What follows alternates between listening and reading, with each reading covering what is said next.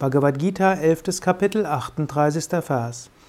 Tvam adideva purusha puranas, tvam asya vishvasya param nidhanam, vetasi vedyam cha param cha dhamma, tvaya tatam vishvam ananta rupa. Du bist der Urgott, der Purusha ohne Anfang und Ende, die höchste Zuflucht dieses Universums, der Wissende, das zu Wissende, die höchste Wohnstatt. Du erfüllst das Universum, o Wesen mit unendlich vielen Gestalten. Arjuna betet jetzt zu Krishna. Er spricht Krishna an, Krishna als Inkarnation Gottes. Und er gibt uns damit ein Beispiel, nämlich wir können zu Gott beten. Wir können Gott nicht immer verstehen.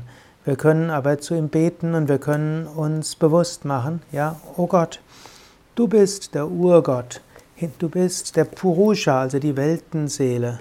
Du bist ohne Anfang und ohne Ende. Du bist die höchste Zuflucht. Wenn ich Hilfe brauche, ich kann mich an dich wenden. Wenn ich niemand anders habe, ich kann mich an dich wenden. Wenn ich irgendjemand brauche, zu dem ich sprechen will, ich kann mich an dich wenden. Wenn es jemanden gibt, der mir Liebe geben kann, oder wenn ich niemand sonst habe, ich kann mich immer an dich wenden. Du bist der Wissende. Du bist auch das Wissen in mir. Du bist aber auch das zu Wissende. Du bist zum einen das Wissen in mir, aber du bist auch das, wonach ich strebe, das zu Erkennende, das zu Erfahrende. Du erfüllst das Universum, o Wesen, mit unendlich vielen Gestalten. Gott ist überall. Gott ist in allen Wesen. Daran können wir uns auch erinnern. In jedem Baum können wir Gott erfahren. In jedem Menschen, mit dem wir es zu tun haben, können wir Gott erfahren. Nimm dir das vor, heute oder morgen.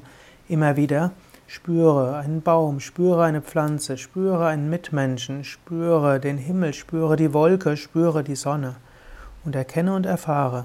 In allem ist Gott zu spüren, in allem ist Gott zu erfahren.